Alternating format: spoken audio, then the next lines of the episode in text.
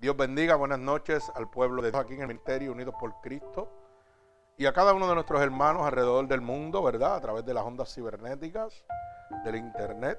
Bendito sea el nombre de Jesús. A través de San Cloud, de Facebook Unidos por Cristo y los iTunes de Apple, ¿verdad? Gloria al Señor a cada uno de los hermanos que tienen sus teléfonos Apple. Ya pueden entrar y conseguir el ministerio Unidos por Cristo y el Señor.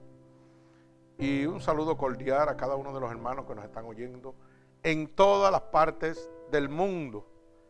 Y le comentaba a la iglesia en este momento, ¿verdad? Al templo de Dios que para mí, no es muy fácil sorprenderme ni, de las cosas que Dios hace, y me impresionó de manera sin igual poder haber llegado al Medio Oriente, a Arabia llegado a Dubái. Y eso es algo serio. Quiere decir que cuando Dios te usa de esa manera, la gloria de Dios se está derramando. Usted no está peleando con, con juguetitos, usted está peleando con cosas difíciles, poderosas que solamente el Santo de Israel puede hacerlo. Por eso en esta noche he titulado la predicación Cómo venir a Cristo. Cómo venir a Cristo. Bendito sea el nombre poderoso de nuestro Señor Jesucristo. Y lo vamos a ver en el libro de Apocalipsis, capítulo 22, del verso 6 al verso 21. Apocalipsis, capítulo 22, del verso 6 al verso 21. Cuando lo tengan, decimos amén, gloria al Señor. Vamos a orar por esta poderosa palabra para que Dios traiga bendición. Señor, estamos delante de tu bella presencia, ya que tu palabra dice que donde hayan dos o más reunidos en tu nombre, ahí tú estarás, Señor. Yo te pido en este momento, Señor, que esta palabra poderosa, fiel y verdadera, Señor, salga como una lanza en este momento, atravesando corazones, Señor, y rompiendo todo yugo y toda atadura que Satanás haya puesto sobre tu pueblo, Padre. Que rompan todas las ataduras de engaño que el enemigo ha puesto, Padre. Ya que tu palabra dice que la verdad los hace libres, Padre. Yo te pido en este momento que tú envíes esta palabra llena de tu unción, como lo has hecho hasta este momento, Padre. Para que la gloria y la honra tuya sea glorificada alrededor del mundo, Padre. Úsanos como canal de bendición, permítenos ser un instrumento útil en tus manos, Padre. Te lo pedimos en el nombre poderoso de Jesús. El pueblo de Jesucristo dice amén. Bendito Dios. Dice así el libro de Apocalipsis capítulo 22, verso 6 al verso 21. Leemos la palabra de Dios en el nombre del Padre, del Hijo y del Espíritu Santo.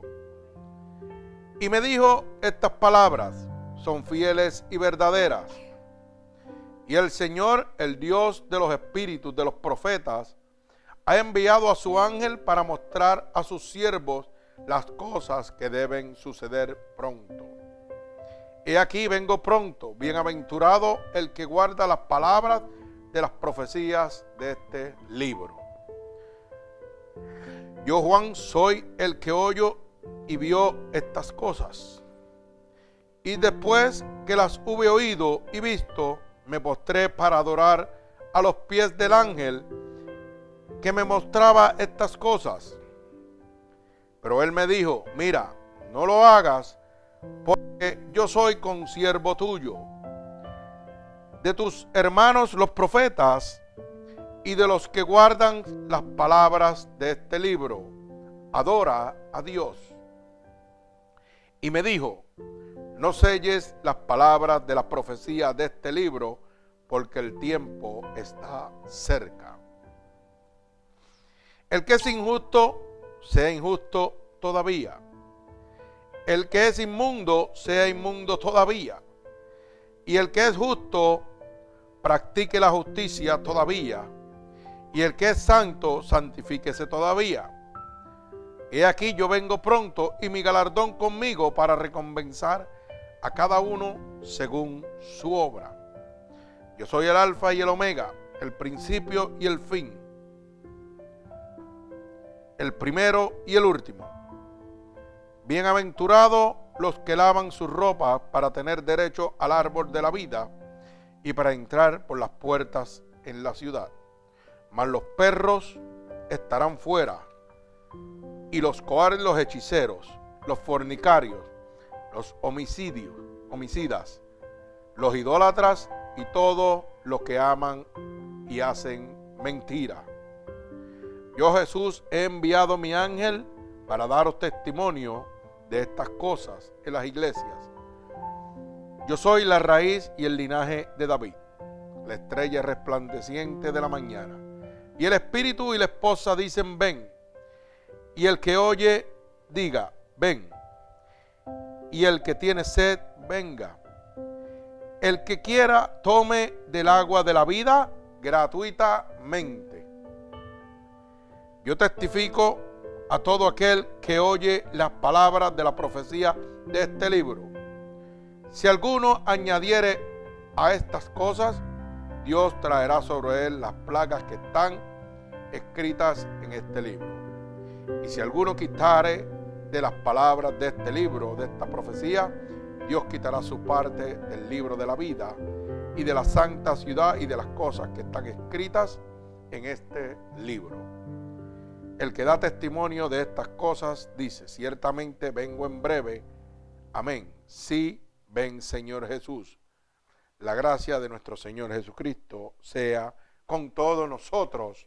Y el pueblo de Cristo dice, amén. Gloria al Señor. Fíjense que he titulado esta noche la predicación cómo venir a Cristo. Y le contaba aquí, antes de empezar a la iglesia, ¿verdad? Al templo de Dios. Le estaba contando de que el Señor me había inquietado para predicar esta poderosa palabra, ya que hay mucha gente que ellos mismos se autocondenan, porque ellos mismos dicen, oh no, no, no, yo he hecho tantas cosas malas que yo no puedo servirle a Dios. Y Él no me va a perdonar todo lo que yo he hecho. Y eso me, inquietó y empezó a darme. Yo dije, wow. O sea que, ¿qué, Señor? Hay que abrirle la luz del entendimiento al pueblo pecador, al pueblo apartado de ti a causa del pecado, ya que tu palabra dice el pecado es la separación de Dios con el hombre, que es muerte en Cristo. El pecado en primera de Juan 3:8 nos confirma bíblicamente que el que practica el pecado es del diablo. O sea, no puede ser hijo de Dios. Y cuando eso viene a mi mente, pues me acuerdo de estos jóvenes que decían lo malo que eran y, y que no podían, ¿verdad? Y la palabra se está cumpliendo. Ellos reconocen que no le pertenecen a Dios, que le pertenecen al diablo y que por eso no pueden venir y que, y que delante de Dios. Pero eso es lo que el diablo le está metiendo en la cabeza, hermano. Y yo sé que hoy, en este momento, que usted está viendo esta predicación, muchas de las personas que van a oír esta predicación tienen una vida pecaminosa porque no hay ángeles. Los ángeles están en el cielo con Dios. Cada uno de nosotros somos pecadores arrepentidos por la gracia y la misericordia de Dios. Porque no por obra vamos a heredar el reino de Dios, sino por la gracia de Dios. Para que nadie se gloríe, dice su palabra. Así que usted tiene que entender que Cristo ha venido a, buscar lo que está perdido. Lo más vil y lo más despreciado. Y hay una advertencia, ¿verdad? Por eso en esta palabra dice en el verso 13 de Apocalipsis, capítulo 22, verso 13. Yo soy el alfa y el omega, el principio, ¿verdad? Y el fin, el primero y el último. O sea, no hay nada antes ni después de Cristo. Él lo es todo. Usted no se ha dado cuenta que Cristo ha sido el único que ha cambiado la historia. Usted sabe que todo se refiere a C o DC, antes de Cristo o después de Cristo. El mundo se mueve así. O sea que la misma humanidad certifica la vericidad de nuestro Señor Jesucristo. Porque cuando los científicos hablan de que el planeta o los monos o lo que sea se formaron, dice antes de Cristo. Cuando vienen a cosas modernas, después de Cristo. O sea que la humanidad reconoce que Jesucristo es el alfa y el omega, es el principio y el fin. Todo es antes o después de Cristo. Es el único que pudo cambiar el mundo. Ha cambiado todos los tiempos, antes y después de Cristo. O sea, está certificando que no hay nada, ni antes ni después. Él es todo. Él es el alfa y el omega, el principio y el fin. ¿Verdad? Gloria al Señor. Y en esta palabra nos está dejando saber claramente de que viene pronto. Y viene pronto por su pueblo. Y hemos dado bíblicamente a cada uno de ustedes, le hemos enseñado bíblicamente todas las profecías, ¿verdad? Que el Señor ha dejado escritas para que ustedes sepan que su venida está más cerca que nunca. Hermanos, todas las profecías se han cubierto. Y su propia palabra dice que no ha venido por su misericordia, porque no quiere que más gente se pierda. Pero la humanidad sigue dándole la espalda a Cristo y sigue en su vida pecaminosa, ¿verdad? Y el Señor dice que esto iba a ser en los últimos días como Sodoma y Gomorra. El mundo entero ha cambiado la verdad de Dios por la mentira del diablo. Usted sabe que Sodoma y Gomorra fueron exterminados, ¿verdad? El Señor envió fuego del cielo y los aniquiló a todos porque estaban viviendo una vida pecaminosa y no tomaron en cuenta a Dios. Y dice que en estos últimos días será igual. Y usted no se ha dado cuenta que la humanidad le ha dado la espalda totalmente a Dios. Han sacado a nuestro Señor de las escuelas. Han sacado a nuestro Señor de las iglesias. Y usted dirá, ¿cómo? Claro que sí. Son muy pocas las iglesias que están hablando la verdad de Dios. De cada 190 están mintiendo. Para que usted lo sepa. Por eso la humanidad está perdida, está corrompida. Porque entran a las supuestas casas de Dios y no encuentran un cambio, no encuentran nada. Dicen, aquí me siento bien. Claro, porque el mundo está dentro de las iglesias en este momento. Hoy todo es apostasía, comodidad, dinero, ¿ah? prosperidad, pero nada de santidad, nada de salvación, nada de pecado, porque si yo te hablo del pecado te enojas y te vas. Pero mire cómo dice el verso 14, bienaventurados los que lavan sus ropas para tener derecho al árbol de la vida y para entrar por las puertas de la ciudad. O sea, bendito, bienaventurado significa bendito todo aquel que recibe esta poderosa palabra de Dios, que cree en el Señor, se arrepiente, acepta ese sacrificio en la cruz del Calvario, recibe esa sangre vicaria que fue derramada para ser librado de todo pecado. Ese es bendito, dice el Señor, ¿verdad? Dice su palabra. Pero fíjese cómo hace una aclaración. Mas los perros estarán fuera. Y los hechiceros, los fornicarios, los homicidas, los idólatras y todo el que ama hacer mentira. El Señor te deja saber claramente de que tú necesitas la sangre de Jesucristo derramada en la cruz del Calvario para poder entrar al reino de los cielos. Porque dice que los perros, y cuando se refiere a los perros, son las personas que están como inmundicia, que están llenos de pecados, ¿verdad? Por eso le habla claro y dice, los hechiceros. Mire hermano, hay una cosa que usted tiene que entender claramente. Cuando dice los hechiceros, mucha gente en este momento van a santeros, a gente que piden a dioses ajenos pensando de que esa persona está bregando y que con Dios es bueno. Y así se lo, así se lo presentan a usted. Le dicen, ¿sabe qué? No, no, yo voy a un santero, pero mira, él no brega con diablo, él lo que brega son con santos nada más. Él no hace trabajos malos para nadie. Pero la Biblia dice que los hechiceros están fuera. Quiere decir que si están fuera, no le sirven a Dios. No se deje seguir engañando, hermano. Venga un Dios verdadero, un Dios poderoso, un Dios real. Un Dios que cambia su vida, que cambia su caminar y que transforma su futuro, le asegura su futuro. Venga a Él. Porque la gente va a estos dioses ajenos, hechiceros, se colmen en idólatras, ¿verdad? ¿Y qué sucede? ¿Qué poder puede tener un indio? ¿Qué poder puede tener un vil que para moverse de un lado a otro, usted tiene que cargarlo. Hágase esa pregunta usted mismo. Yo lo incito a usted en este momento a que usted se haga esa pregunta. Cuando va a un, a un santero, un hechicero, que brega con santos y brujos y cosas así. Pero ven acá, ¿qué me puede dar ese, esa estatua de yeso, de madera, si para moverse de un sitio a otro, el santero tiene que agarrarla y ponerla al otro lado? Entonces, ¿cómo yo puedo ser tan ignorante de pensar de que eso me puede bendecir a mí? Que eso puede hacer algo por mí. Mira el poder de Satanás como, como embauca a la gente. Esa estatuilla que usted se está adorando, que usted está yendo, para quitarse la muchedumbre, la, suciedad que tiene encima, tiene que el certero coger un pañito con Windex o con Digrisel y lavarlo, porque no se puede bañar solo. ¿Y usted cree que le puede ayudar a usted? Hermano, no le puede ayudar.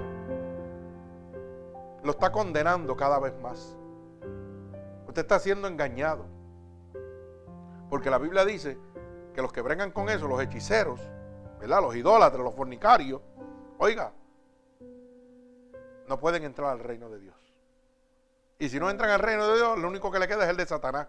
Así que no hay, no hay santero que bregue con cosas buenas. Eso es una mentira. Una mentira que lo complace a usted para poder sentarse ahí y para que le quiten su dinero. No sea engañado. Mire cómo dice el verso 17. Y el espíritu y la esposa dicen, ven. Y el que oye diga, ven. Y el que tiene sed, venga. Y el que quiera, tome del agua de la vida gratuitamente. Porque usted tiene que pagarle a un pedazo de yeso, a un charlatán, un embustero, que lo condena a usted al infierno cuando Cristo te dice, ¿tienes sed? Yo soy el agua de la vida, ven. Te lo voy a dar gratuitamente. Y entonces, rápidamente, cuando usted está lleno de demonios por estar buscando la idolatría, la hechicería, ¿verdad? ¿Qué sucede? El diablo le pone a usted en su mente, no, tú no puedes ir a donde el Señor porque tú eres hijo del diablo. Tú eres muy pecaminoso. Pero usted sabe que la palabra dice que el Señor vino a buscar lo que estaba perdido lo más vil, lo más despreciado sobre la faz de la tierra. Eso fue lo que Cristo vino a buscar. Él no vino a buscar santo, él vino a buscar lo que estaba perdido. Por eso en el libro de San Juan 3:17 dice bien claro, porque el Hijo del Hombre no ha venido al mundo para condenar al mundo, sino para que el mundo sea salvo por él. Y que por su sangre derramada en la cruz del Calvario, dice en San Juan 3:16, que envió a su unigénito, solamente al único que tenía, para que todo aquel que en él crea, no le dice que vaya a creer en un santo, no le dice que vaya a creer en un brujo, simplemente crea en el Hijo de Dios. Y yo le estoy diciendo, crea en lo que la ciencia hoy dice que es real. Que primero lo negaban, pero hoy la ciencia en alrededor del mundo dice que es real. Porque todo se basa antes de Cristo y después de Cristo. Quiere decir que cuando tú me dices, sucedió esto antes de Cristo, pues yo estoy certificando que Dios es real.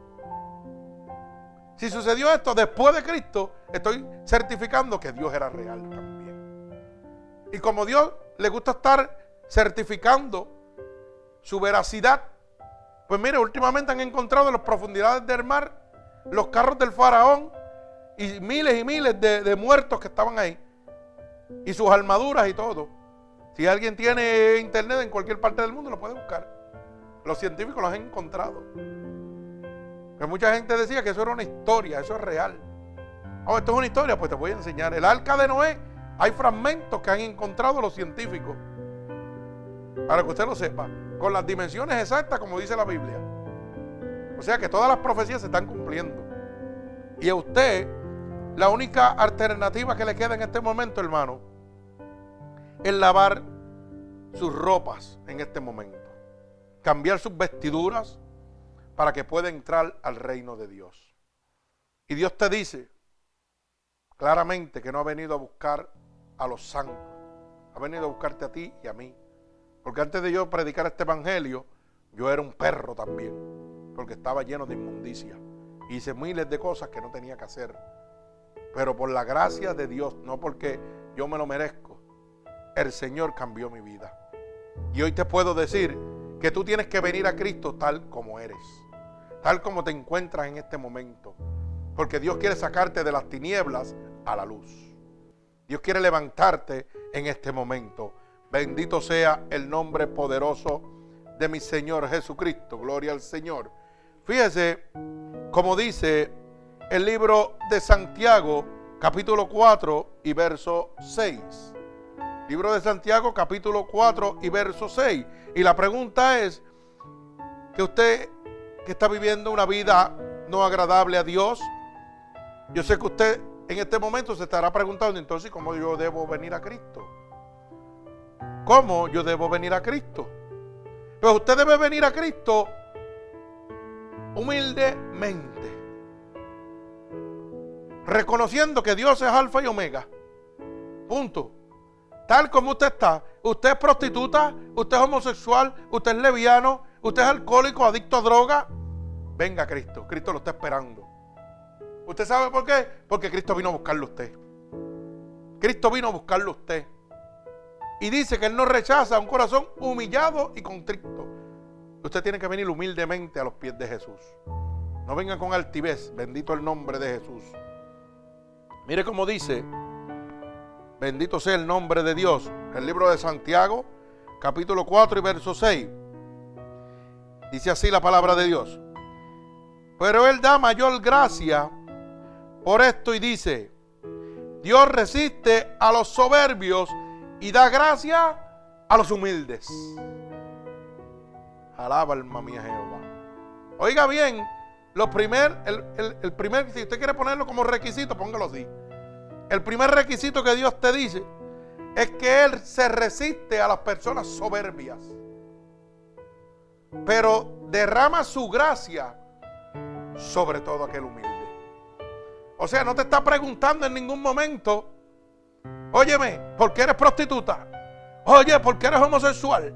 Óyeme, ¿por qué eres lesbiana? ¿Por qué eres adicto a drogas? Dios no te está preguntando eso.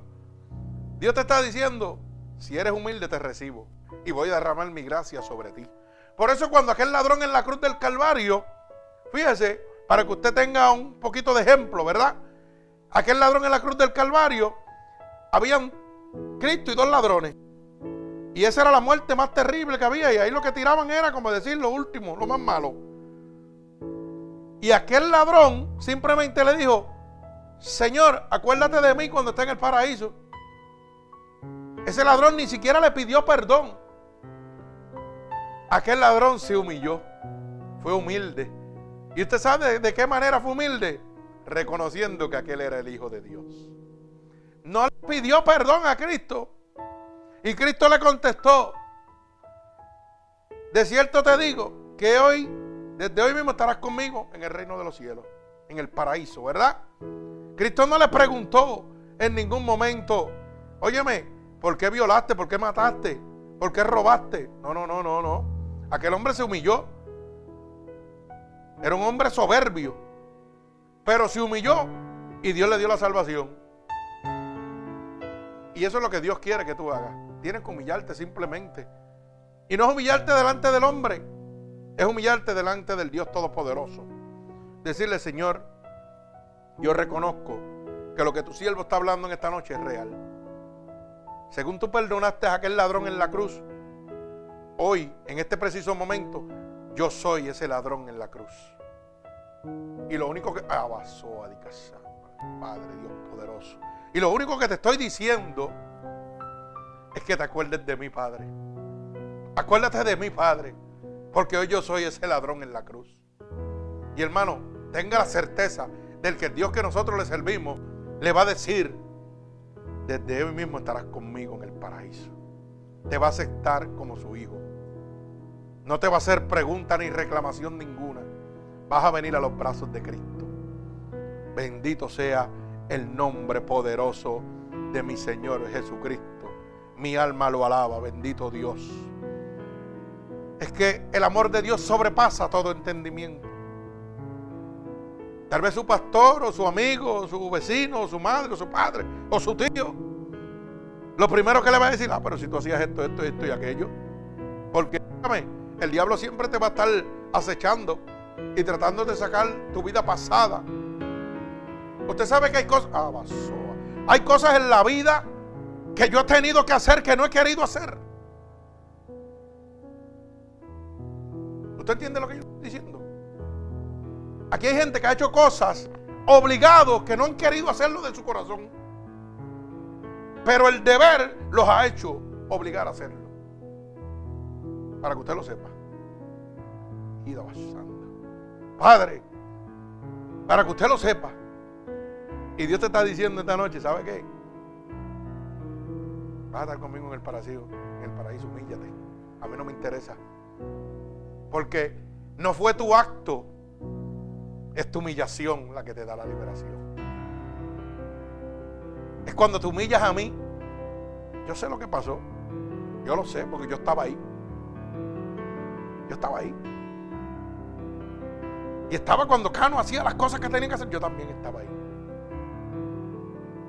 Cuando cada uno de ustedes hacía su vida pecaminosa antes de venir a Cristo, Cristo también estaba ahí. ¿Usted sabe por qué? Porque Dios es omnipotente, es omnipresente, puede estar en todos lados a la misma vez. Y Él sabe que tú no lo querías hacer, que te obligaron a hacerlo. Porque ese era tu deber. Y a mí también me obligaron a hacerlo. Y no porque era mi deber. Era porque tenía que mostrar mi hombría. Que mostrar lo que yo era. Y aquí hay mujeres que también tuvieron que hacer cosas que no tenían que hacer porque tenían que demostrar lo que eran. Punto, se acabó. Así de sencillo. Y hay otros que los obligaron a, ir a algunos sitios por acompañar a otras personas. Pero se enredaron ahí. Porque así que el diablo hace. No, no, ven, acompáñame nada más. Olvídate de eso, que no, no va a pasar nada. Tranquilo. Y ahí te enredaste. Y caíste. Y como viste la primera, en el primer embuste, después seguiste el segundo. Y seguiste visitando y seguiste yendo. Así fue. Para que usted vea el poder seductor del diablo. El ladrón no se convierte en ladrón de, un cantazo. Le van enseñando, lo van educando a cómo se joba para que no lo cojan. Y tampoco para hacer el primer susto. Ya después se cree el rey de la selva. Y dice, no, eso lo hago yo solo, olvídate de eso, yo no te diciendo a ti para nada. Yo soy el mejor ladrón del mundo. Así dice el ladrón. Y así mismo dice la persona pecadora. No, no, no, yo voy a probarlo. Después que yo lo pruebe, ah, me gustó. Ya yo no te necesito a ti para nada. Porque ¿sabe qué? Cuando el diablo te agaja, te da la certeza y la seguridad de que tú puedes poner la última pipa en desierto. Tú puedes hacer lo embocado, mira, hacer la maldad sin pensar nada. Y Dios lo sabe. Porque Dios es omnipresente. Dios está en todos lados y sabe lo que tú estás haciendo. Dios lo sabe. Tan fácil como eso. Pero Dios te dice, como le dijo al ladrón, fíjate, estarás conmigo en el paraíso. Aquel ladrón en ningún momento le pidió perdón a Dios. Reconoció que aquel era Dios. Y eso es un acto de humillación.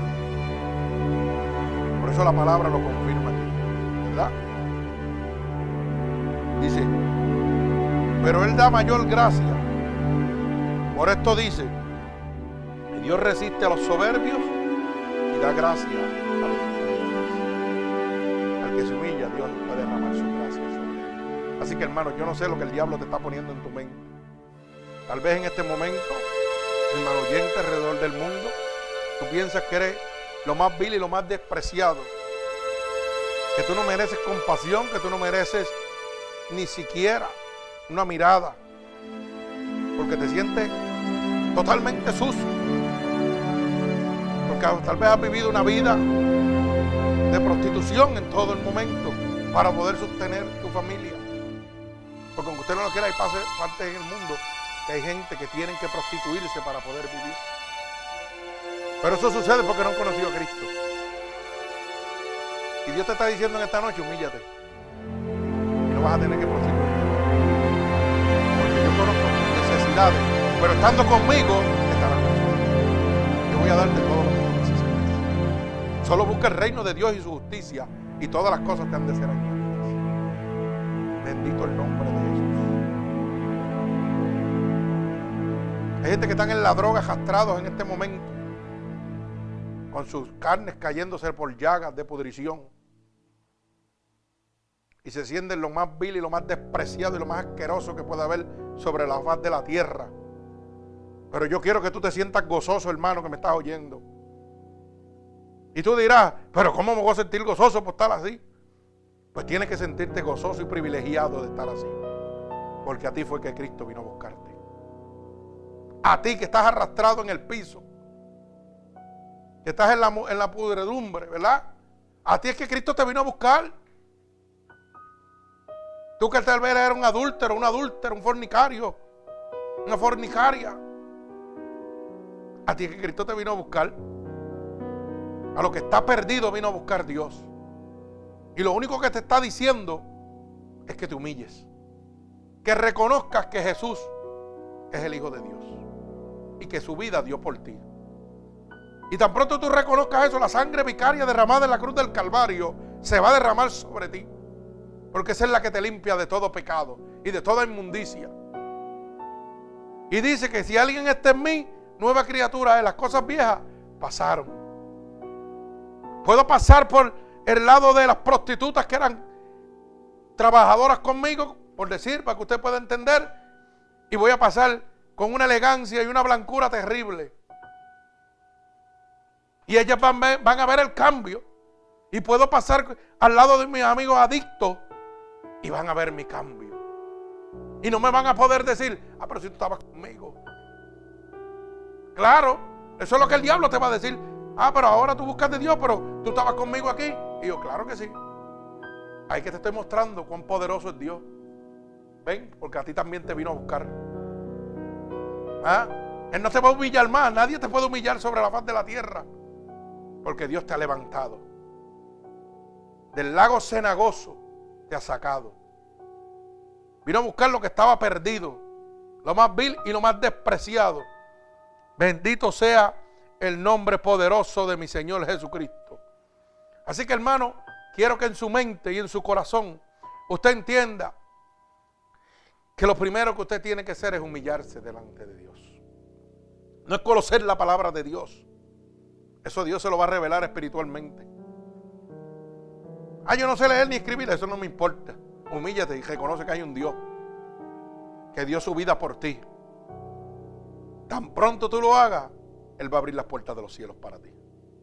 Porque está reconociendo su gloria. ¿Tú sabías eso? Él levanta, restaura al embustero, al mentiroso, como dicen, ¿verdad? Al adúltero, al fornicario, al hechicero, al idólatra, ¿ah? al mujeriego, a la prostituta, al alcohólico, al adicto, al asesino. A todos los restaura. Porque su sangre pagó por ti. Eso tiene toda autoridad. Y yo le enseñé semanas pasadas bíblicamente que cuando usted viene a Jesús, cuando tú acudes a Jesús, el poder del diablo queda quebrantado. Y para venir a Jesús, Dios te quiere sucio. Porque con los limpios no puedo hacer nada. Y eso está limpio. Él te quiere sucio como estás ahora. Así que si el diablo te está diciendo, quítate la vida, en este momento. Porque tú no eres nada, tú eres tierra, tú eres escoria. Déjame decirte que a Cristo es el que te está buscando a ti. Que tú eres el que Cristo está buscando en esta noche. No es el que tiene un gabán exquisito, bien violento de eso. Ni anda en un carro tremendo, ni tiene una iglesia de mil, miembros. Viene a buscar el que está arrastrado por las cunetas. El que está tropezando el que tiene la ropa rota, toda sucia, apestosa. A ese es el que Cristo vino a buscar. A ese es el que Dios Padre envió a su Hijo para que todo aquel que en Él crea no se pierda, mas tenga vida eterna. Y en esta noche Cristo te está diciendo, humíllate, reconoce que yo soy Dios. La humanidad lo ha reconocido, pero le dan la espalda. Cuando declaran que todo es antes de Cristo, después de Cristo, están certificando que Cristo es real. Pero no quieren seguirlo. Por eso el mundo está como está en este momento, hermano. La palabra dice que lo bueno lo iban a llamar malo. Y así estamos viviendo. Así que la única manera de tú venir a Cristo es humildemente.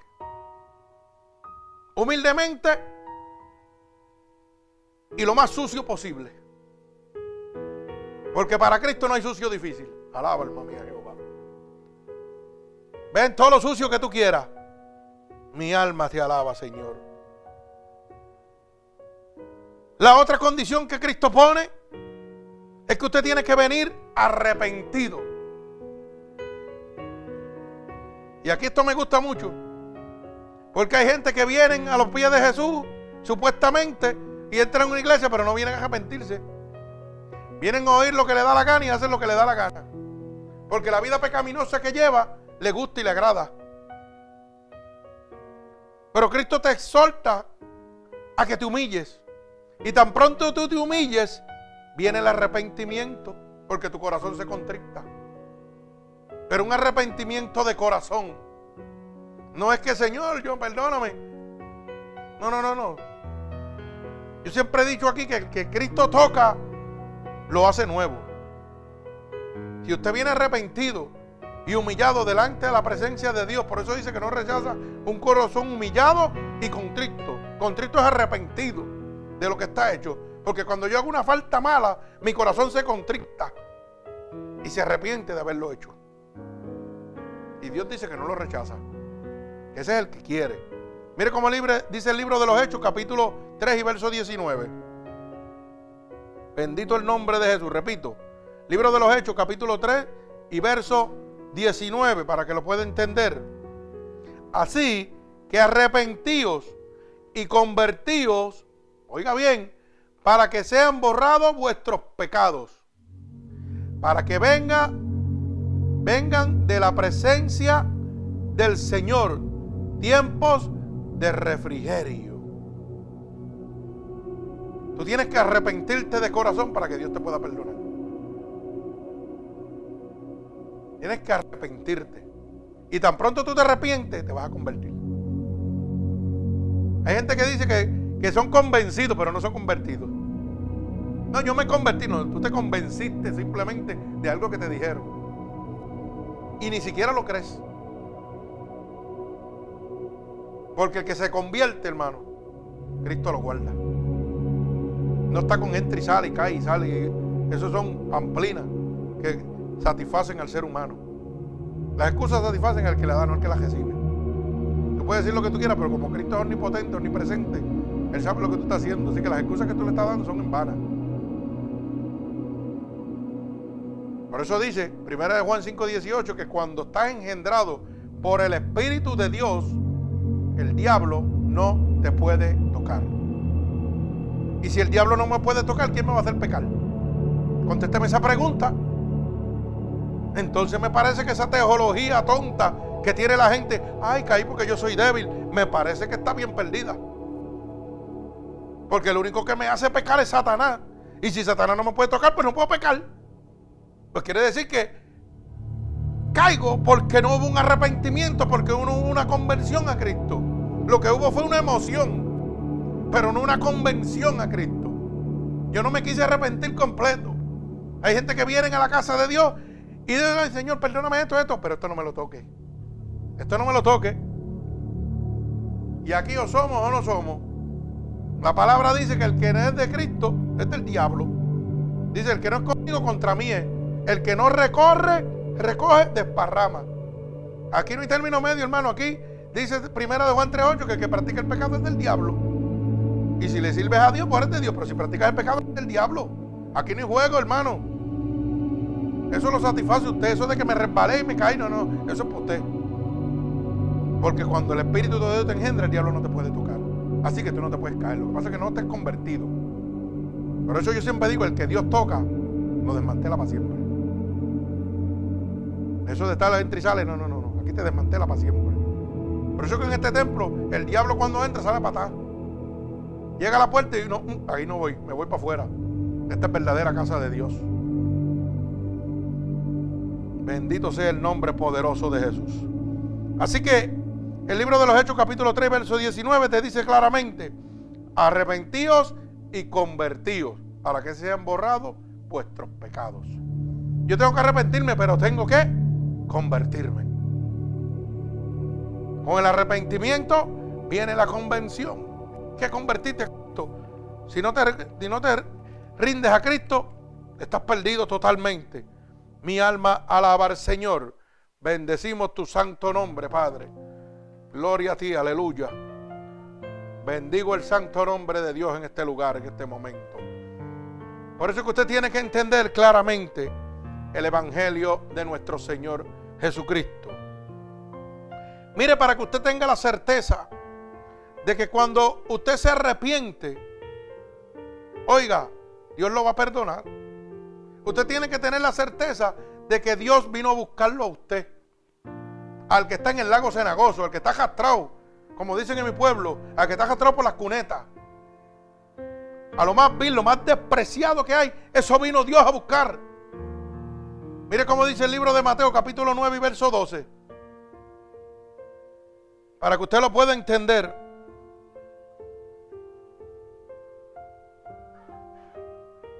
Voy a empezar del verso 11 para que lo pueda entender más claro todavía. Capítulo 9 de Mateo, verso 11 y verso 12. Dice así la palabra de Dios. Cuando vieron esto, los fariseos dijeron a los discípulos, ¿Por qué come vuestro maestro con los publicanos y los pecadores? Oiga bien, al oír esto Jesús le dijo, los sanos no tienen necesidad de médico, sino los enfermos. Alaba alma mía Jehová. Oiga hermano, el que no sabe, escribas y fariseos eran los maestros de la ley en aquella época de Cristo. Eran los que supuestamente eran los intocables, los que sabían la palabra de Dios al derecho y al revés. Y ellos estaban cuestionando a los discípulos que por qué Cristo, si era tan santo y tanta santidad, se estaba juntando con los pecadores, con los publicanos, con los más vil, con los más despreciados. ¿Por qué Cristo estaba con ellos y no estaba con los escribas y los fariseos? Que eran los que supuestamente tenían la palabra de Dios. Eso es lo que ellos le están diciendo para que usted lo pueda entender. Y mire la contestación que Cristo le da. Porque los sanos, los que conocen el Evangelio de Dios, no necesitan médico. Pero los que no me han conocido, que están enfermos, leprosos, asquerosos, sucios, esos son los que necesitan médico. Por eso es que yo estoy con ellos. Entonces Cristo, que es toda santidad, se estaba buscando a quién? A lo más vil y lo más despreciado que existía sobre la faz de la tierra. En aquella época y hoy sigue haciendo lo mismo. Él no ha cambiado su estilo. Él no hace excepción de personas. Pero aquí en la tierra es muy diferente. Aquí el hombre tan pronto se convierte a una religión, empieza a apestar a los demás. Los demás le apestan. Sí, porque no, no, yo soy de la sana doctrina, óyeme. Yo no me puedo juzgar contigo. Porque tú estás ahí. Así, entonces Tú te convertiste, te salvaste supuestamente. Y el hermano que está perdido, tú no le puedes decir, Cristo te ama. Porque el hermano está en una baja bebiendo. O sea que se lo lleva el diablo. Tú conociendo la verdad, se lo lleva el diablo. Pues entonces no me digas que estás en la sana doctrina. Porque ¿sabe qué? Al que le sirve es al diablo. Porque el único que quiere que el diablo se lleve a las personas es el mismo diablo. Yo quiero que las almas se salven. Por eso es que yo hablo aquí la verdad de Dios. Yo predico arrepentimiento al pecado y salvación. Y si yo me tengo que meter en la casa del diablo para ganarme un alma, me meto en la casa del diablo para ganarme un alma. Porque yo sé con quién yo ando. Con el vencedor, no el vencido. Con el que no ha perdido una sola batalla. ¿Usted sabía eso? mire, mire, mire el poder de Dios. Para que usted tenga, le voy a dar un ejemplo. Porque hoy la gente no quiere predicarle al que está, al, al que está asqueroso en la calle. O al que brega con cosas malas. Quieren predicarle a los mismos hermanitos para estar en la misma congregación ahí alabándose ellos mismos. Y Dios los está mirando de arriba y dice, esto está más perdido que el diablo. ¿Usted sabe qué? Mateo 28, 19 dice, id y predicar este evangelio a toda criatura. Bautizándolos en el nombre del Padre, del Hijo y del Espíritu Santo. Y enseñándoles que guarden todas las cosas que os he enseñado. ¿Qué me enseñó el Señor a mí? Por eso tengo que enseñarle yo al mundo de dónde me sacó el poder de Dios y la salvación y me enseñó que en mi vida pecaminosa iba a ir a parar al infierno. Por eso es lo que yo tengo que predicar, en obediencia a su mandato, la regla de oro de Dios. Mateo 28, 19. Y me prometió que estaría conmigo hasta el fin del mundo. Y a lo mejor todo el mundo dice, ay, que usted como pastor, eso es fácil. Mire, yo quiero que usted entienda una cosa. Cuando usted es un pastor de Dios, usted no va a querer ser un pastor de Dios. Pero cuando usted es un asalariado, todo el mundo quiere ser pastor. Sí, porque es así. Pero cuando usted es un pastor de Dios, tiene que padecer para que otros sean bendecidos como Cristo padeció. Usted sabe que Dios me mandó a mí a un hospital para poder pelear con un demonio. Me hospitalizó. Y en aquel cuarto me puso un brujo babalao. No me puso cualquier cosa. Me puso un santero babalao. Usted sabe, los que saben de brujería saben de lo que yo estoy hablando. Cama con cama. ¿Ah? Pero babalao de la manera que hasta en el cuarto del hospital estaba encamado, puyado por todos lados y estaba vestido de blanco de los pies a la cabeza. Con guantes puestos y todo. ¿Y usted sabe lo que hizo el Señor? Lo convirtió. Allí mismo. Allí mismo lo convirtió. Cuando yo pegué a hablarle del Señor y único Salvador que yo conocía, el Señor lo convirtió. Lo sacó de Babalao, que ya estaba allá arriba, hallado. Estaba con el infierno hallado. Bien hallado. Lo convirtió a Cristo. Pero no fui yo el que lo convirtió. ¿Usted sabe quién lo convirtió? La palabra de Dios mi testimonio. Cuando yo empecé a decirle a él que yo había caminado por la muerte, que había ido al cielo y había vuelto, él solo impresionó a él. Y decía, pero ¿cómo es cierto? Y cuando llegaron las enfermeras le dijeron, sí, ese hombre tiene esto, esto y esto. Y él decía, pues los santos que yo le he servido toda mi vida no sirven para nada. Para que usted lo sepa. Yo quiero conocer ese Dios que tú tienes. Y yo le dije, eso es fácil, aquí mismito en el cuarto, ahora mismo. Y después otros querían coger pon con lo que Dios estaba haciendo para gloriarse. ¿Ah? ¿Cómo es eso? ¿Cierto o falso? Pues así. Y no, no, papito, eso no es así. Aquí la gloria es de Dios. Y aquel hombre botó toda la vestimenta blanca y dijo, al Dios que tú le sirves es que yo le quiero servir. Porque ese es un Dios verdadero. Los míos han sido falsos toda la vida. Falsos y mentirosos. Y no le estoy hablando un trangalanga, le estoy hablando un babalao. Eso es de los de arriba, los bien pesados. De los que ya están ahí, mire, tocándole los pies al diablo. Y con solamente hablarle del poder de Cristo, se convirtió. Ahora imagínense que yo dijera que soy de la sana doctrina y le cejara la cortina. Ay, no, ese tipo brega con santería, yo no, me no lo puedo tocar. Es más, ni que me hable, porque eso le sirve al diablo. Y yo soy de Dios nada más. Pero Dios me enseñó a mí que yo tenía que ir a lo más vil y lo más despreciado. Y ese hombre era lo más vil y lo más despreciado que existía, porque estaba en las gajas del diablo. Ese hombre necesitaba un médico que lo salvara en ese momento. Y ese médico llegó. Porque cuando partió con el Señor, le había dado su alma a Cristo. Alaba alma mía Jehová. Bendito el nombre de Jesús. ¿Por qué? Porque hubo una humillación. Se humilló diciendo, el Dios que tú le sirves es el que yo quiero. Esto no sirve para nada. ¿Mm? se arrepintió, se convirtió y se salvó. Bendito sea el nombre poderoso de Jesús. Usted tiene que convertirse, usted tiene que arrepentirse.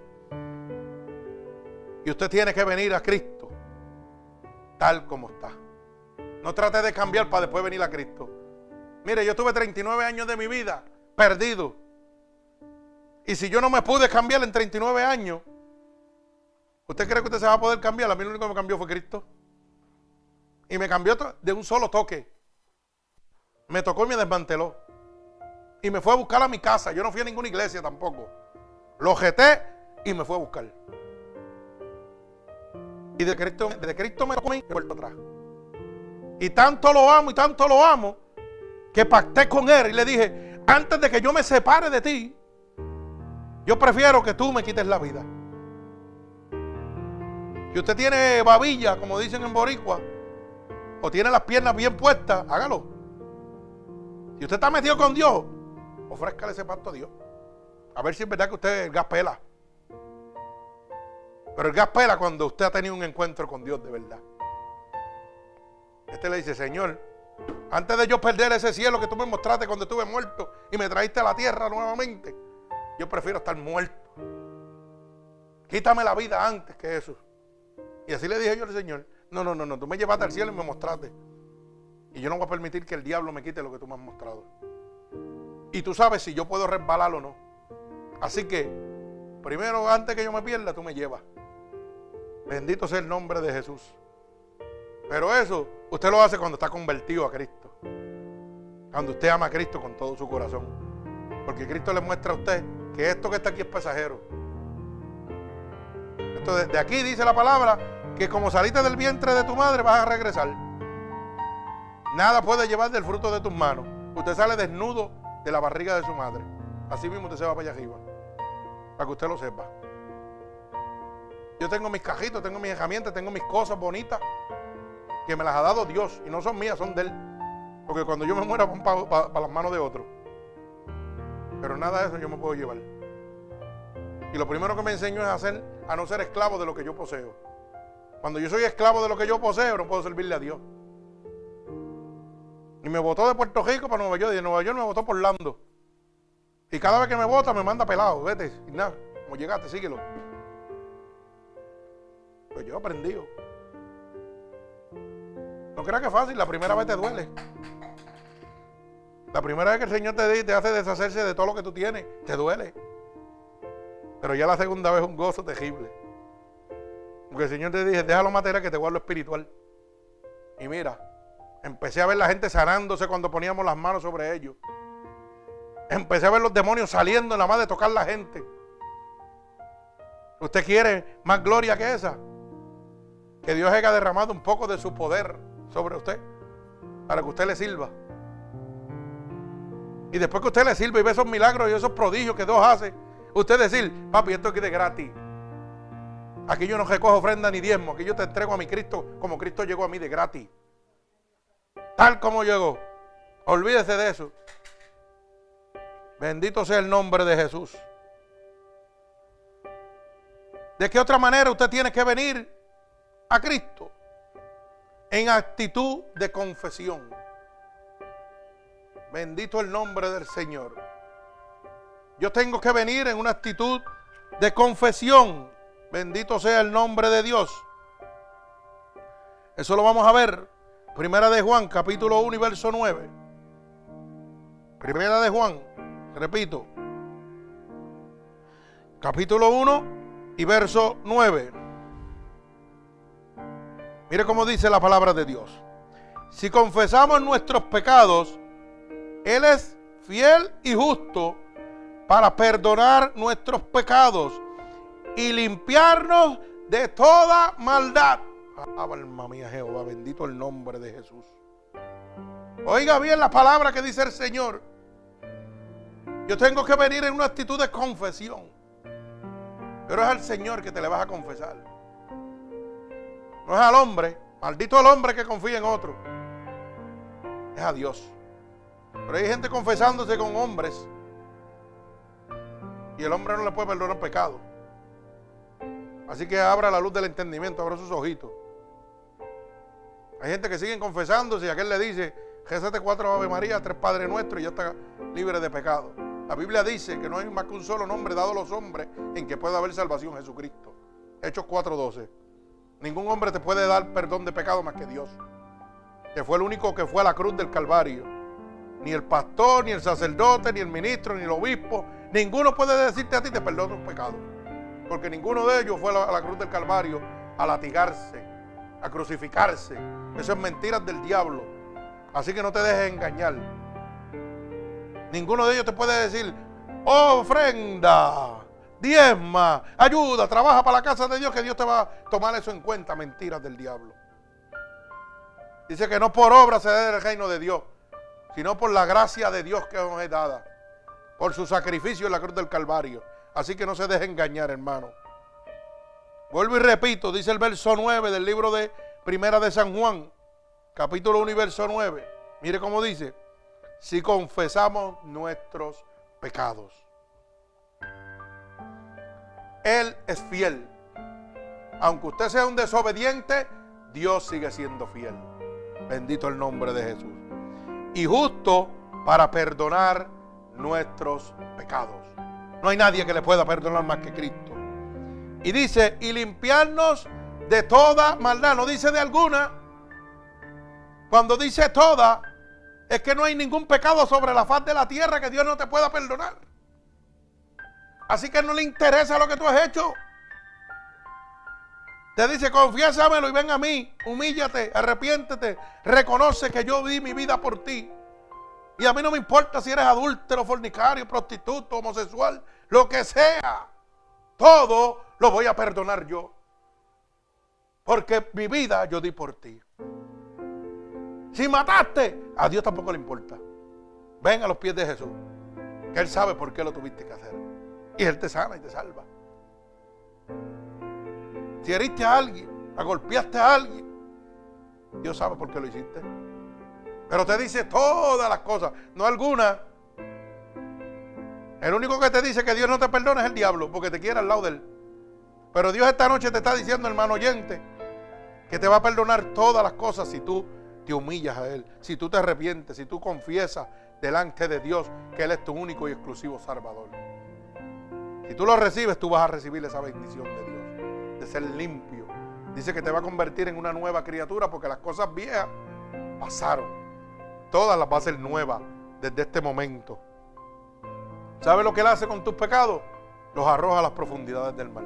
Y dice, y no se acuerda de ellos. El único que se acuerda eres tú. Y Él permite que te acuerdes, ¿tú sabes para qué? Para que no vuelvas atrás. Porque hay gente que todavía, pero no me acuerdo. Claro, te tienes que acordar porque si no, ¿Qué hace, el puerco cuando se ensucia? Mira el bache y vuelve y se ensucia. ¿Por qué? ¿Usted no ha visto un puerco cuando come? El puerco no mira para arriba para no ver quién le está dando de comer. Y Dios no, y Dios no quiere que tú seas como el puerco. Dios quiere que tú seas agradecido, que tú te acuerdes. En tu mente, en tu subconsciente vas a ver tu vida pasada ahí. Lo que pasa es que no te puede lastimar. Porque Dios lo que hace es como, mire hermano, cuando usted tiene una cortadura, usted bota sangre y esa cortadura le duele. ¿Verdad que sí? Y si esa cortadura es de puntos, ¿qué sucede? Se le cogen los puntos y cicatriza. Y todo el gesto subido, usted se mira la mano y dice, wow, ahí está esa cicatriz por yo meter la mano donde no tenía que meterla. Eso mismo es lo que hace Cristo con su vida. Cicatriza el dolor. Usted ve la cicatriz, pero ya no duele. Usted ve su vida pasada, pero no le duele ni le atormenta, porque el diablo no lo puede atormentar con su vida pasada. Porque usted es una nueva criatura.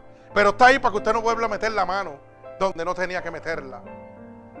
Eso va a estar ahí toda su vida. Para que usted lo pueda entender. Así que a mí me gusta dar los ejemplos para que la gente lo entienda. Sí, porque si yo meto la mano y pierdo dos dedos en una, en una motora, en una cadena de bicicleta o algo, cada vez que yo me mire los, los dedos la mano, ya yo sé que no tengo que meter los dedos donde está la cadena porque me los va a picar. ¿Verdad que sí?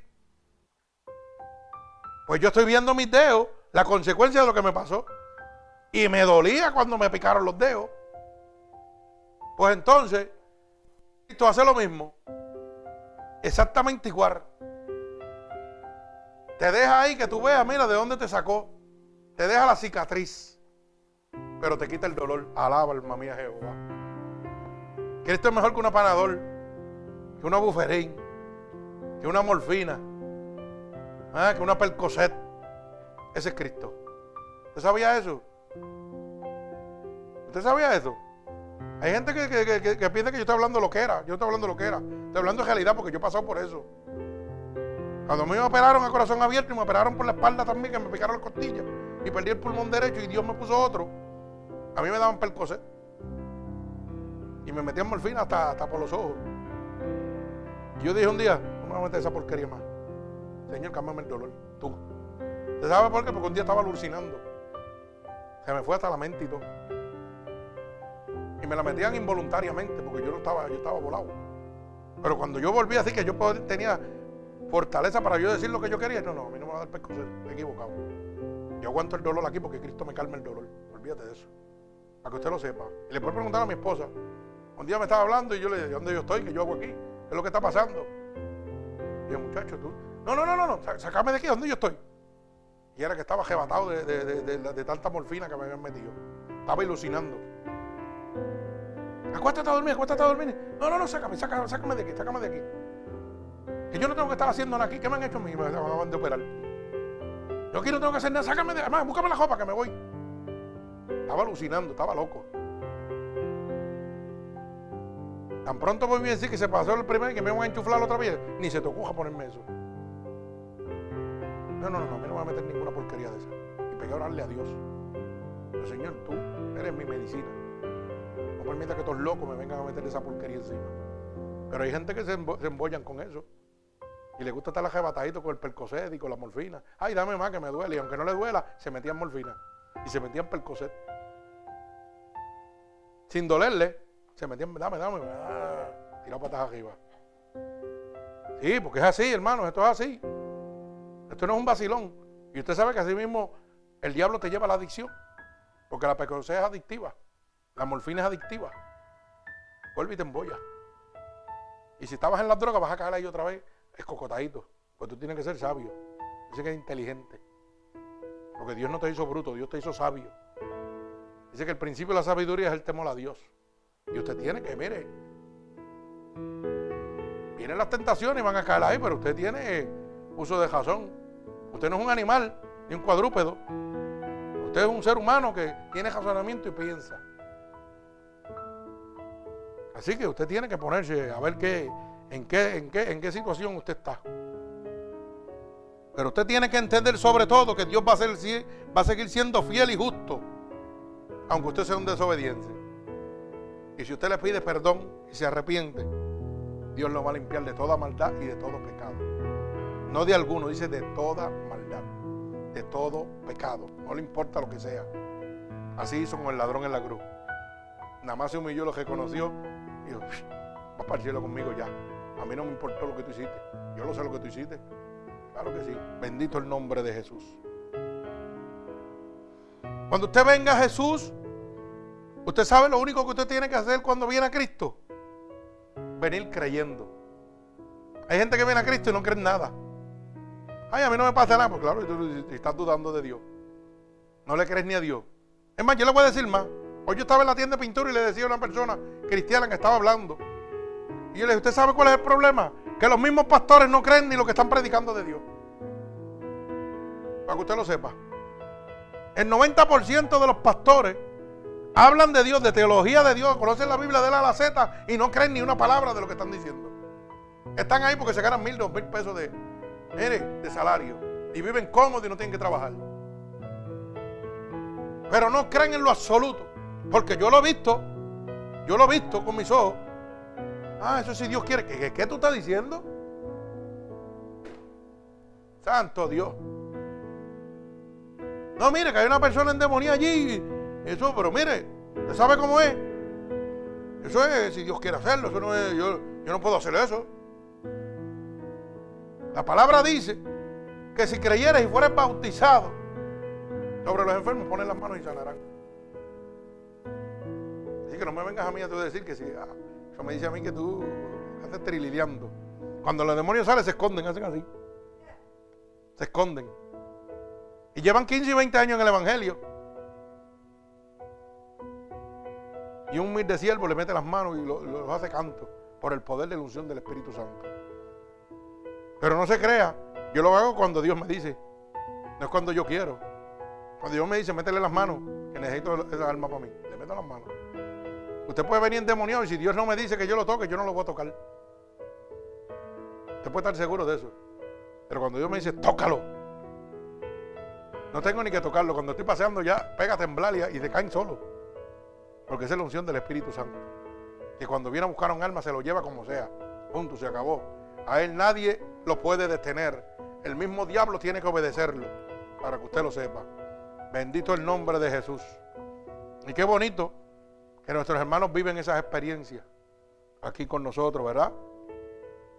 Para que usted entienda que cuando Dios viene a buscar a una persona, lo viene a buscar lo más arrastradamente posible. Así que hermano, si el diablo tiene en tu mente de que tú no sirves, que tú eres una porquería, que Dios no te está cuidando, que tú, tú no eres nada para Dios, que tú no le importas a Dios, eso es mentira del diablo.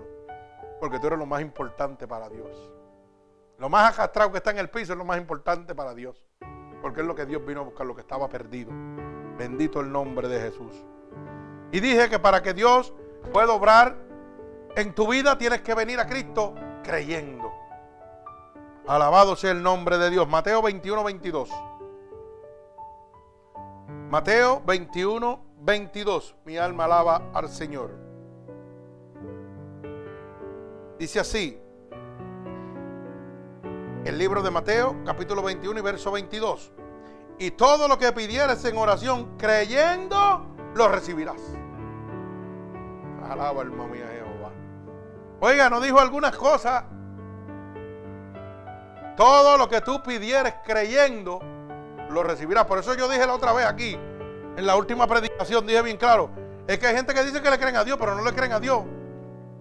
Y dicen que le sirven a Dios, pero no le sirven a Dios. Porque cada vez que viene una... Ay, yo no puedo.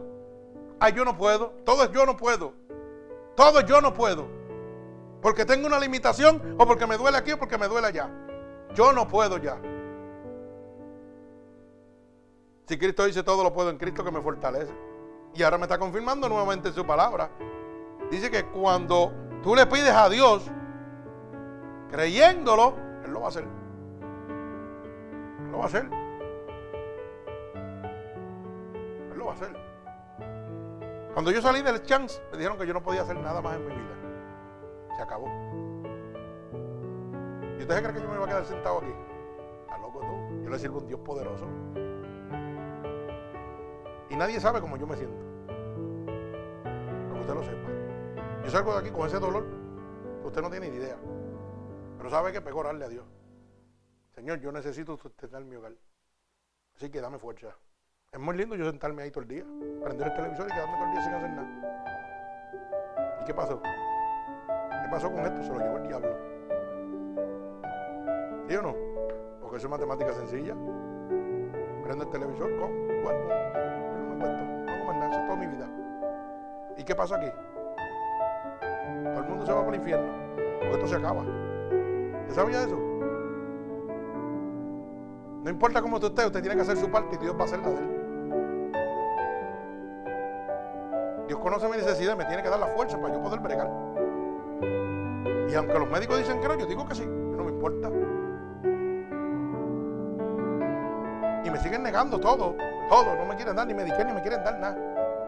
Nada me quieren dar a mí. ¿Y qué tengo que hacer? Tengo que irme a trabajar, aunque no pueda. Pero yo no digo, ay, yo no puedo, me duele el corazón, me voy a sentar aquí todo el día, sírveme, atiéndeme. No, no, no, no. Yo digo, Señor, dame fuerza que me voy. Me voy por ir para abajo. Olvídate de eso que me voy. A mí no me importa lo que pase. Si me muero guiando, pues me muero guiando. Me voy para el cielo contigo. Si me muero trabajando, yo sé dónde está mi alma. Yo sé que yo te pertenezco a ti. Pero usted tiene que hacer su parte Dios va a hacer la de él. Y usted tiene que ser inteligente. Yo antes solito sacaba un motor, me lo echaba solo. Solito me lo echaba. Con un motor de mando lo agarraba así con las manos y lo tiraba para el lado. ¿Y usted cree que no lo hago? Lo que pasa es que ahora no me lo echo solo, ahora soy más inteligente. Porque Dios me enseñó que ya no tengo esa fuerza que tenía. Porque tengo una, una limitación física en mi cuerpo. Pero me dijo, pero no seas tonto. No lo vas a hacer con la misma velocidad, pero lo vas a seguir haciendo. ¿Me va entendiendo? No me tires por un lado a decir, no, me voy a quedar aquí así todo el resto la vida ya. Inútil, sin hacer nada. No, no, no. Ya no lo puedo hacer a la velocidad. Antes lo hacía en media hora. Ahora me he hecho tres horas. Pero lo sigo haciendo. Porque le pido a Dios fortaleza para que me dé sabiduría y fuerza para poder hacerlo. Pero,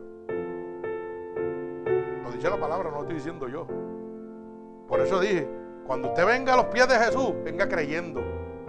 Porque cuando usted dice que no puede hacer nada, no está creyendo en Dios. No le crees a Dios Todopoderoso. Te estás mintiendo tú mismo. Te estás engañando tú mismo.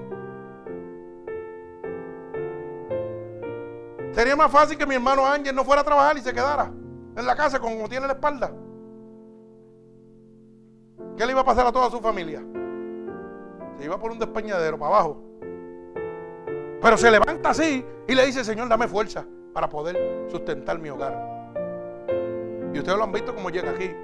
Que hay veces que está así que no puede ni caminar. Para él fuera más fácil quedarse en la casa y no venir ni a bregar con, los controles para que esta palabra saliera. Ahora mismo está ahí doblado. Mire, ahí tranquilito en la esquina. Pero está haciendo su parte y Dios lo está apoyando.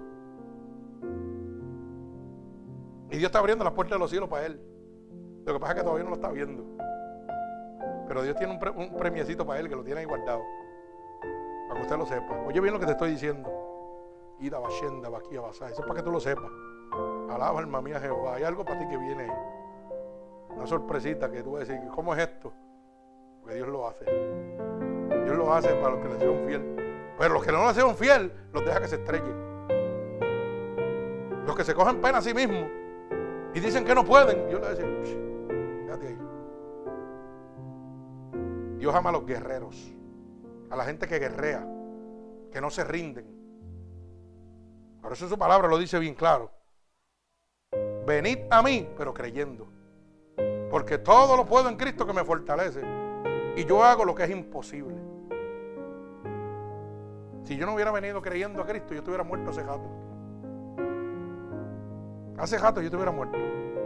Estuviera ya apestoso, lleno de gusanos. Hacen años.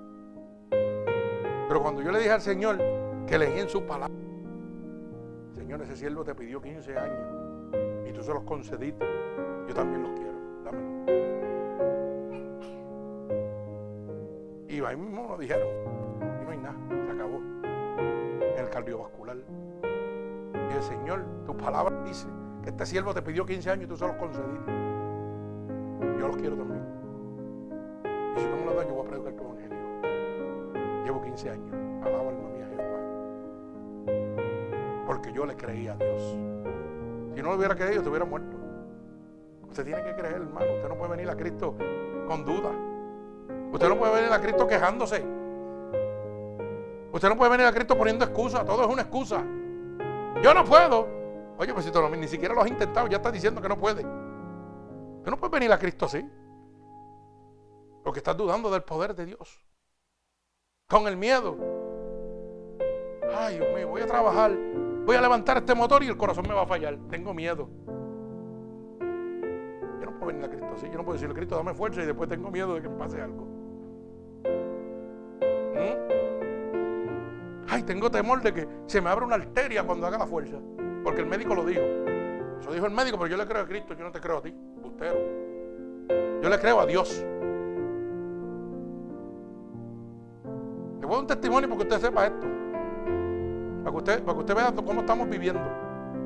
La tía de mi hermano bebé estaba en Doctor Center y el mismo cirujano loco que le sirve al diablo que me operó a mí, que poco me quita la vida ¿Sabe lo que le tocó? Le iba a picar la pierna como le, iba a picar, le picaron hermano Héctor. Porque las venas de aquí ya no, había circulación, estaba que muerta. Eso fue lo que le dijo. Oiga bien lo que le estoy diciendo.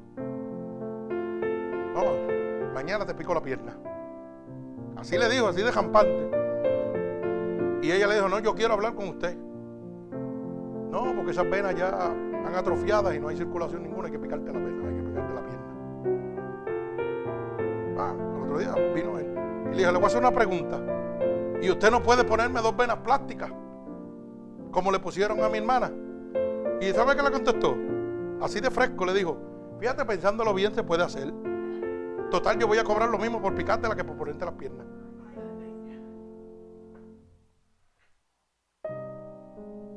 ¿Usted sabe dónde está ella? Aquí. Llegó Antiel, ya la operaron y ya le pusieron las venas. En dos días que llegó. ¿Lo vieron, papá? Le picaron, mandaron a pedir unas venas de esas plásticas, zum, zum, se las zumbaron. Ayer me dijo, bebé, le están metiendo las venas. Así de inescrupuloso está, es el ser humano. Sin tener que picarte la pierna, ya te la voy a picar, cobrar. Punto. No le importa si tú pierdes la pierna o no y si tú vuelves a caminar o no. Te la voy a picar porque tengo 12, 13 mil o 100 mil pesos ahí por picarte la pierna. Oiga bien, Así mismo le dijo. Para que usted vea cómo estamos viviendo, hermanos. Así está viviendo la humanidad. Pero la Biblia es clara. Dice que la maldad del hombre se multiplicará. Y el amor de los cristianos, de muchos, se enfriará. El 90% del cristianismo está muerto. Están más apagados con una bombilla sin luz, en corriente. Porque están en sillas de encarnecedores. Porque están en, en clubes sociales.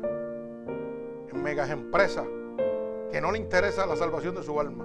Pero este ministerio, hermano, le interesa la salvación de su alma. Por eso es que predicamos la verdad de Dios. Bendito sea el nombre poderoso de Jesús. Por eso dice la palabra. Y todo lo que pidieres en oración creyendo, lo recibiréis. ¿Usted cree que Dios va a poner su palabra en juego? Que va a decirle, pídemelo, todo lo que tú me pidas en oración, creyendo, yo te lo voy a conceder. ¿Usted cree que Dios no lo va a cumplir? Yo soy testigo de eso. Ese hombre es testigo de eso. Mira dónde está ahí de pie. Supone que esté muerto también hace jato. Y mira dónde Dios lo tiene ahí. Eso es parte de. No podía hablar, pero señalaba con el dedo, el de allá arriba. Y le dijeron lo mismo que le dijeron a la que iban a picar el pie. Le dijeron, te voy a dar medicina para, que te muera tranquilo. Así le dijeron a Héctor en North Carolina. Y no una vez, se lo dijeron cuatro veces. Y él lo único que dijo, cuando Dios quiera. ¿Tú quieres que te traten o te damos medicina para morirte? Así fue. Y él hacía con el dedo así para arriba porque no podía ni hablar. Y mira dónde Dios lo tiene. Se humilló y le dijo, Señor, yo soy tuyo, haz lo que tú quieras. Así de fácil, pero él creyó. Si no hubiera creído, ese gato estuviera allá en el otro lado. Eso es parte de, así que no se equivoque. Bendito sea el nombre poderoso de mi Señor. Otra manera de venir a Jesús es que tú tienes que venir tal como eres. He estado hablando de eso en todo momento. Usted debe venir a nuestro Señor Jesucristo tal como estás. Aquí no te ponga vestimenta bonita, ni gabán, ni zapatos finos. Olvídate, si tiene un pantalón joto y apestoso, ve con ese pantalón joto y apestoso. Olvídate de eso. Si vas a venir a una verdadera casa de Dios, créelo, que Dios te va a recibir tal como eres.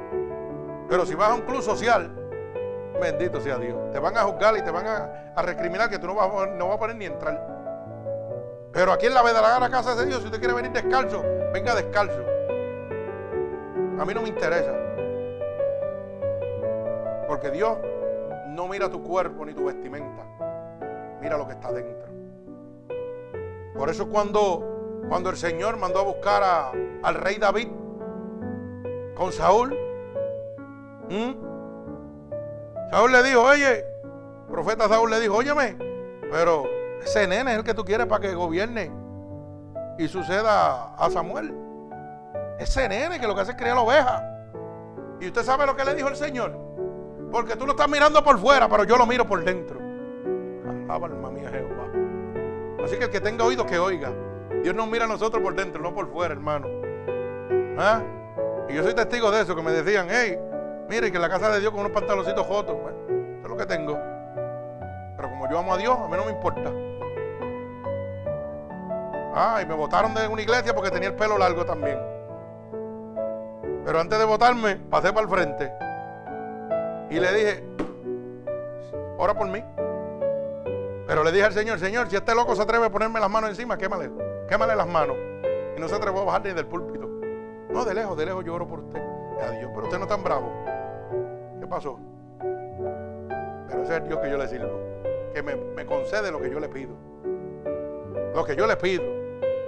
La otra vez me dado un ticket de 400 y pico de pesos. Y yo dije, Señor Dios mío. Este hombre es el diablo, pero tu palabra dice que el diablo te tiene que obedecer. Tócale el corazón. Y el guardia vino para atrás. Y esos son, mire, de los de las botas brilladas, que eso no creen en nadie. Ellos multan hasta su propia familia. Y el tipo vino y me dijo, venga, usted tiene una gran suerte. Yo me eché a llorar. Pero me eché a llorar, ¿usted sabe por qué? Porque vi la gloria de Dios. Porque oí la palabra de Dios que decía, pídeme, yo te voy a conceder. Y hay gente que dice, ay, que Dios no me concede. Bueno, mira a ver cómo estás con Dios para que te conceda. Porque si eres un hijo del diablo, Dios no te puede bendecir. Así que tiene que tener mucha cuenta. Alaba alma mía Jehová. O sea, que tenemos que venir tal como somos. Usted no puede aparentar nada para venir a los pies de Jesús. Mire como dice Isaías capítulo 1 y verso 18. tal como usted está. Dice, venid luego, dice Jehová, y estemos a cuenta. Si vuestros pecados fuesen como la grana, como la nieve serán blanqueados. Si fueren como rojos, como el carnesí, vendrán a ser como blanca lana. Si quieres y oyereis, comeréis el bien de la tierra. Si no quieres y no fuereis rebelde, seréis consumidos a espada, porque la boca de Jehová lo está diciendo. Ay, santo, esto no está fácil. Esto está bravo de verdad. Mire cómo le dice el Señor. El Señor te está diciendo, venid luego, venid ahora, en este momento. No esperes porque yo puedo venir como ladrón en la noche. Así que hermano, si tú estás sucio completamente, alégrate porque Jehová vino a buscarte a ti en esta noche. No le importa la vida pecaminosa que tú llevas. Él no le importa lo que tú hagas. Te está diciendo, venid luego, venid ahora. Y te dice, y estemos a cuenta, vamos a arreglar cuenta tú y yo. Y la cuenta que tú vas a arreglar es que le vas a decir, Señor, vengo humillado porque reconozco que tú eres mi Salvador. Y Él te va a decir, desde ahora mismo estarás conmigo en el paraíso. Ven para acá, como le dijo aquel ladrón en la cruz. Esa es la cuenta. La cuenta es que vas a renunciar a tu pecado para venir a Cristo. ¿Ok? Y mire cómo le, hace claro que si los pecados de nosotros fueran como la grana, como la nieve, serán blanqueados.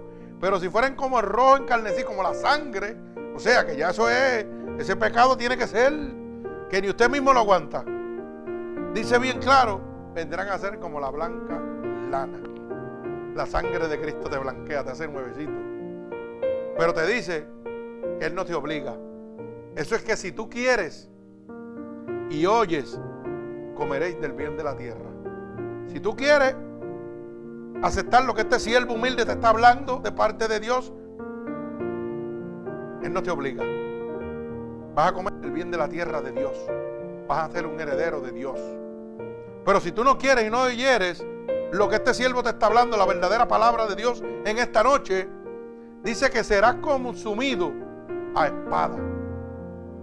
Oye bien, dice que si fueres rebelde, o sea, rebelde es que estás oyendo la palabra de Dios y no te importa tres pepinos.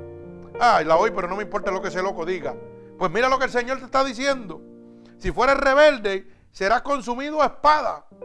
Porque la boca de Jehová lo ha dicho. Santo, mi alma te alaba. ¿Cuál es la boca de Jehová? La Biblia, la palabra de Dios. Lo que yo te estoy hablando en este momento. No te estoy hablando de prosperidad, ni gozo, ni emociones. Te estoy hablando arrepentimiento al pecado para que seas salvo. Bendito sea el nombre poderoso de mi Señor Jesucristo. Venid ahora, dice el Señor. ¿Cuándo es que yo tengo que venir? En este momento, hermano. Ahora que tú me estás oyendo. Mire cómo dice Proverbios 27.1. Alabado sea el nombre poderoso de mi Señor. Proverbios 27.1. O sea, yo tengo que venir a Dios ahora. ¿Cómo voy a venir a Cristo? Ahora mismo. Yo no puedo esperar. Dice Proverbios 27.1. No te jactes del día de mañana, porque no sabes lo que dará de sí el día. Ay, santo. ¿Sabes lo que te está diciendo? Que no diga, mañana voy y busco de Dios. Como dice mucha gente, postergan su salvación. Ay, no, hoy no, mañana estoy cansado, no voy, no voy a oír la palabra de Dios, deja eso para mañana, ponme música y vamos a beber con. Mucha gente dice eso. Vamos a las bajas y el domingo vamos casa de la iglesia y salimos rápido y nos perdemos otra vez. El Señor te dice que no postergues. ¿Tú sabes por qué? Porque tú no sabes lo que va a traer el día de mañana. Solamente Dios. Cristo puede venir ahora y te quedaste. Y tú hiciste planes para mañana. Los que son de la tierra siempre están hablando de mañana. Pero los que somos de Dios, que somos cieleños. Ay, santo, qué bonito quedó eso. Cieleños, que somos del cielo, que le pertenecemos a Dios. No es de cielo, no es de cielo donde vive Mindy. Allá. Es de cieleños. Pero es del cielo, como dice mi hermano la Zacarías.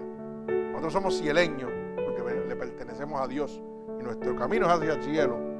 Oiga, siempre decimos, si Dios permite, vamos a ver qué pasa de aquí mañana. Porque yo no sé si me levanto hoy. Dios es el dueño de mi tiempo.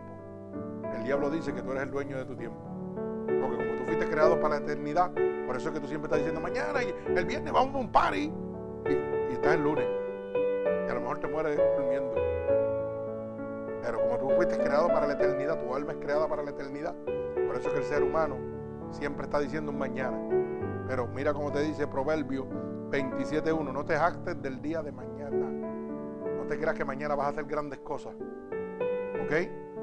Porque no sabes lo que dará de sí el día de mañana. Yo no sé si me levanto o no. Eso es una certeza. Bendito Dios. Y para culminar con esta predicación, ¿cómo debo venir a Cristo? Debo venir ahora. Y la pregunta es, ¿quiénes pueden venir a Cristo?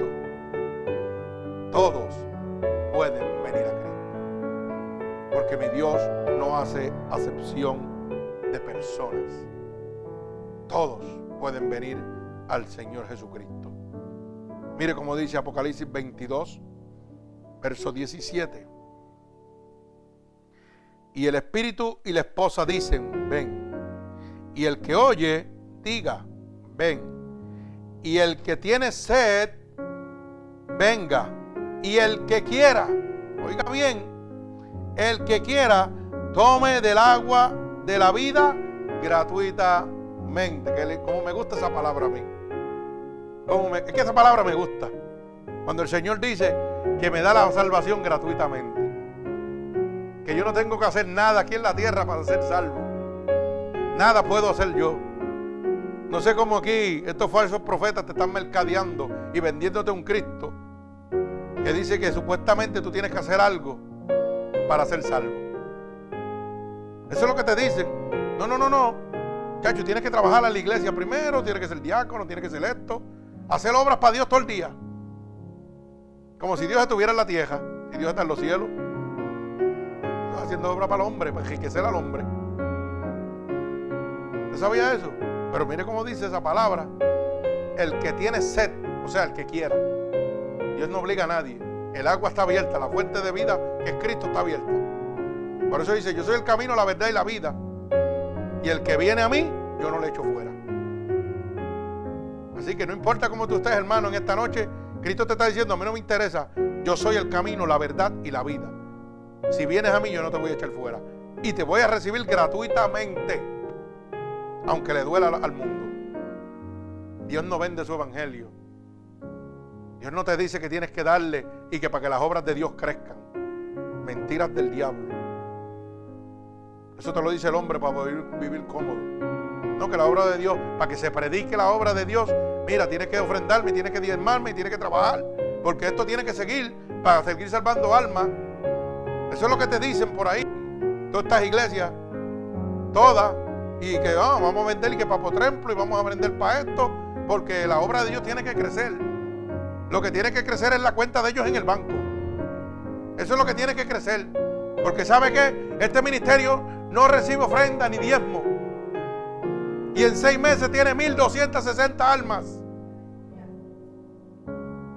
¿Ah? Y alrededor del mundo no tiene 300 ni 200 gatos amajados en cuatro paredes. Y de esas paredes no sale el Evangelio de Dios. Oiga bien, no sale el Evangelio de Dios. La iglesia es de 500 miembros y tienen 300 y son los mismos 300 toda la vida. Pero con esos 300 el pastor vive bien. Créalo. Con esos 300 vive rico. Bien cómodo. Hoy oía yo de un hermano que también me hablaba y me decía, ¿sabe qué? El pastor le pagó la casa dos veces a la hija, dos veces la hipotecó con los fondos de la iglesia. Y ese es un hombre de Dios muy serio. Yo no sé por qué le pasan esas cosas. Y yo me quedé callado. Le pagó la casa la primera vez. Eso dice él. Yo estoy repitiendo lo que él dijo. Y ella vino. Y como ella se loca, vino y le hipotecó otra vez. Y ya el banco se le iba a quitar. Y volvió el hombre y sacó los chavos de la iglesia y volvió y le pagó la casa. Y los demás hermanos, a lo mejor no tienen ni un vaso de leche y no le dan nada. Pero eso es un hombre de Dios. Yo no lo dudo. Eso es lo que él dice. Yo no sé. Allá él tendrá que arreglar cuentas con Dios. Pero aquí llevamos 1260 almas en seis meses. Y no lo pedimos a nadie. Y hemos llegado a Dubái. Eso es Arabia. Eso es el mundo del diablo. Así que dígame cómo Dios lo hace. Esto es para la gente que dice que usted tiene que obligatoriamente estar dejándole dinero en la iglesia porque la obra de Dios tiene que crecer. Si usted ha conseguido un, ministerio que mueva más almas en tan poco momento, en tan poco tiempo, usted me lo deja saber, porque yo no lo sabía. Yo estoy fuera de control con eso, porque es el Dios que yo le sirvo. Y si usted me puede explicar cómo esa gente alrededor del mundo, en el mundo árabe, en Indonesia que nos están oyendo, ¿ah? en Inglaterra nos están oyendo, en España, en, Suecia nos están oyendo constantemente, óigame, ¿cómo ellos me entienden? Pues yo le voy a decir que hay un Dios que traduce. Alaba alma mía Jehová. Porque yo sigo hablando español. La lengua que Dios me dio. Pero como Dios es Dios, ellos lo entienden como ellos les dé la gana.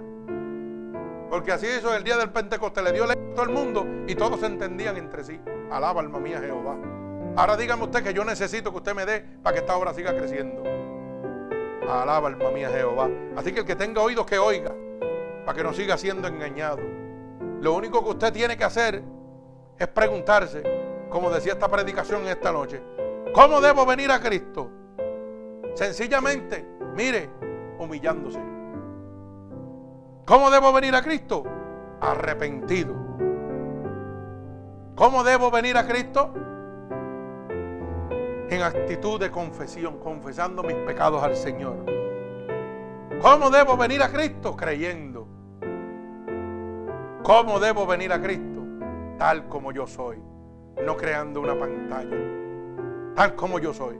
Si soy pobre, si soy apestoso, si soy lo que sea, vengo hacia Cristo, tal como soy. Bendito Dios. ¿Cómo debo venir a Cristo? Tengo que venir ahora. No es mañana, porque yo no sé si mañana puedo levantarme. Tenemos un Dios que no hace sesión de personas. ¿Y quiénes pueden venir a Cristo? Todos. Todos. Todos pueden venir a Cristo. Todos pueden venir a Cristo. Por eso que en este templo usted llega, hermano, y aquí no hay una silla que diga separada. No, no, no, eso está separado para fulano de tal. Cuando usted vaya a una iglesia, y el Señor me está diciendo que diga esto, yo no sé por qué. Cuando usted va a una iglesia, oiga bien, yo sé que me están oyendo gente. Y esto le va a doler. Cuando usted va a una iglesia y las primeras sillas se las tienen separadas y usted no se puede sentar ahí, esa es la casa del diablo. Usted lo sepa. Ahí está, ahí está dirigiendo el hombre, no está dirigiendo Dios. ¿Acaso la Biblia dice que Dios no hace sesión de personas? ¿Y por qué usted la hace en la casa de Dios? Pues eso no es la casa de Dios. Porque donde único se para en una silla, o es en una boda, o es un restaurante, o un quinceañero que te ponen reservado. Y yo voy ahora a las iglesias modernas y las primeras cuatro o cinco filas, no, esto está reservado, aquí no me puede sentar, váyase para allá atrás. Pues quiere decir que esto, es un circo. Porque el Señor nos reservó espacio para la salvación. Dice que se la da a todo el mundo. Con solo creer. Así que hermanito que me está oyendo, si usted está yendo a una congregación donde las sillitas dicen separado, Usted está en la casa del diablo, salga cogiendo de ahí. Porque Dios no separa a la gente. Dios no separa las almas. El único que separa las almas se llama Satanás. Dios es unánimemente, todos juntos. Eso de que separa a los niños de los hombres y de los viejos, eso es del diablo, eso no es de Dios. No, no, que manda a los nenes para allá para para que jueguen allí en el cuartito, que jueguen. El diablo no va a jugar con ellos en el cuartito. Eso de que los niños, ah, no, tenemos un cuartito para los niños. Eso es como si usted estuviera en un colegio. Esto es un, un daycare, ven, los nenes aquí, que yo voy a estudiar allá.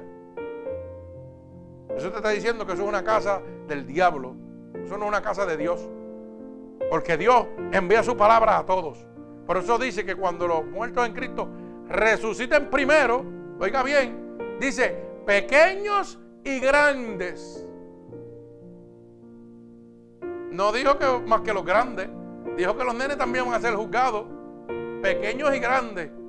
Van a tener que padecer delante de Dios. ¿Y porque usted no se para aquí para que no oiga la verdad de Dios?